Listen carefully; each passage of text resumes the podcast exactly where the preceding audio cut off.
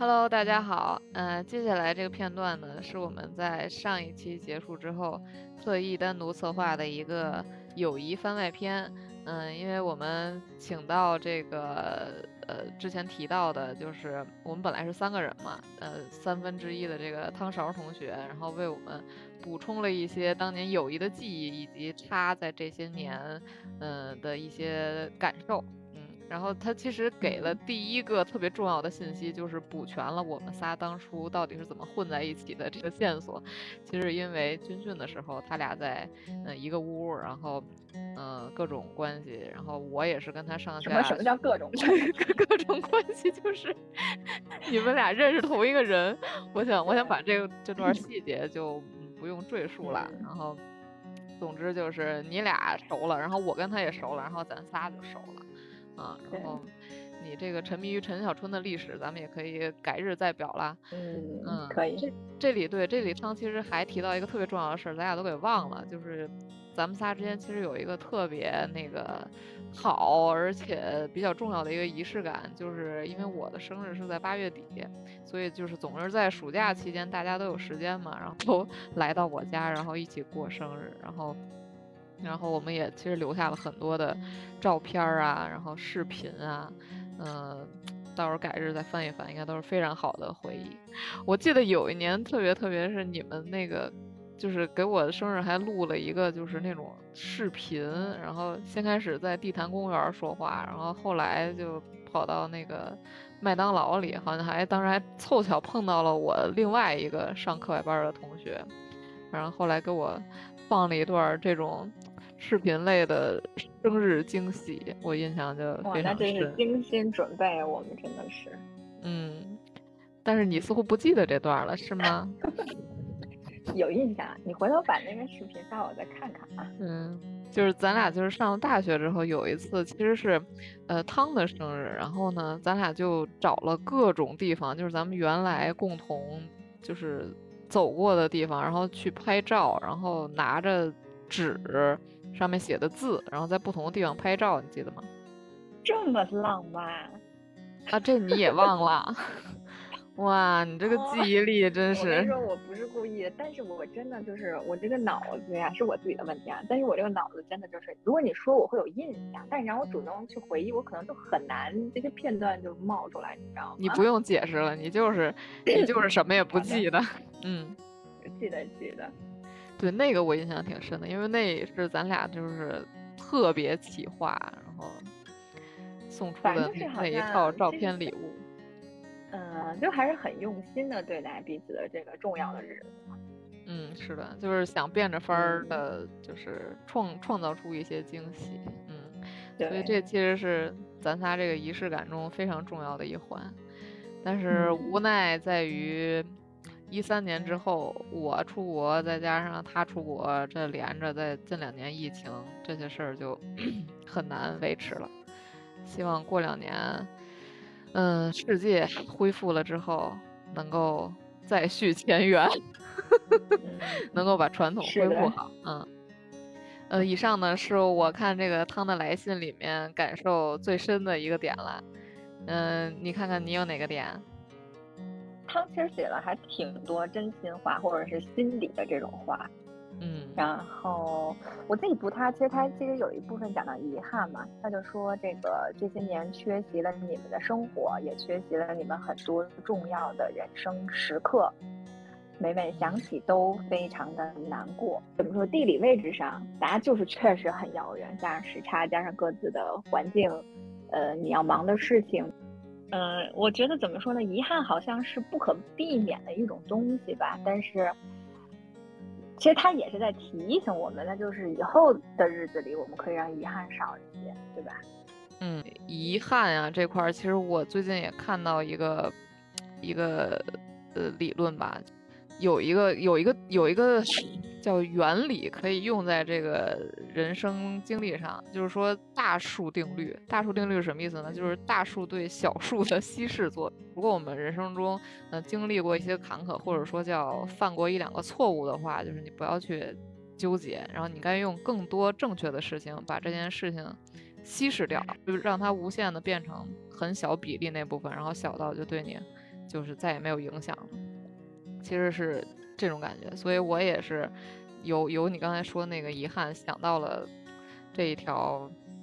嗯嗯，对，所以我感觉。反正过往无论有什么遗憾吧，那个未来我们都是可以继续创造的，对吧？那今天我们因为汤是用文字形式来跟我们沟通的哈，我觉得我们可以用这个节目音频的形式去给他一些类似于回信的感觉。我不知道你有什么要跟他说的吗？啊，你先说。可以，这个话给的真的是。就是其实我读汤的这个信呢，就是感触会比较多，比如说我我可能会从中读出一一些他之前在友谊中感受到的委屈，这个委屈好像就是类似于所谓的这个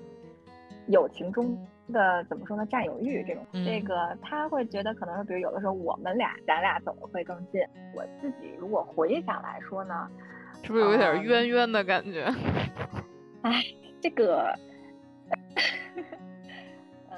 因为我后来的感受是，汤他去了别的班，你也去了别的班，那我我会觉得说，他好像在他自己的新的班里有不少朋友围着他，呃，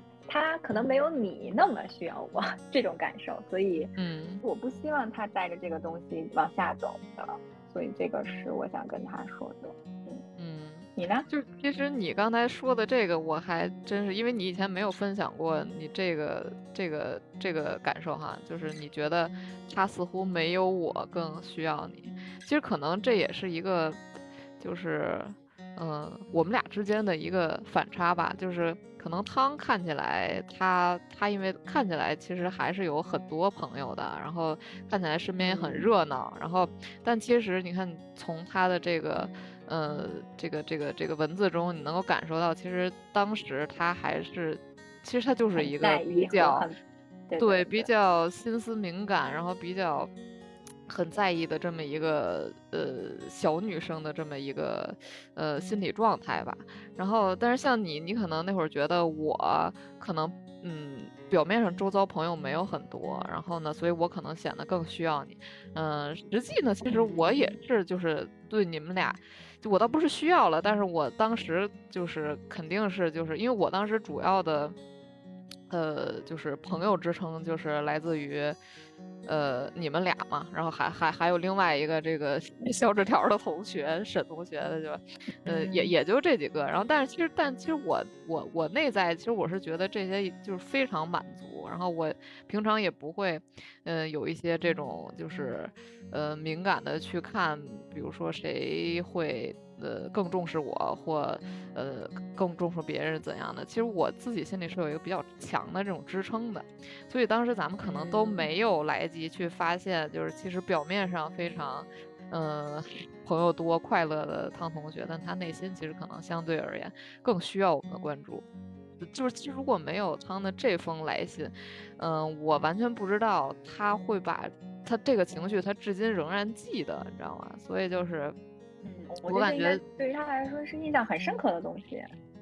对，所以就是其实从某种层面来讲，希望他，呃，就就希望告诉他，其实这件事儿 就不用那么深刻，因为你看从你的角度而言，你什么也不记得，你就是一个 缺心眼儿。然后，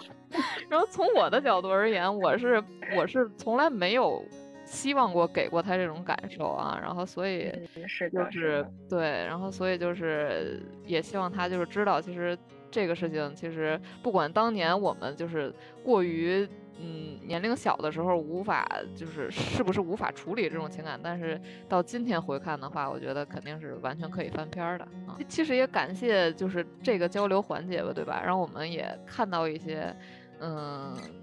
就是友谊中，其实也，呃，像像像像咱们俩在在上期节目中，可能更多的是描述到他特别好、特别正面的一面。但其实任何感情里面，他都是有这种，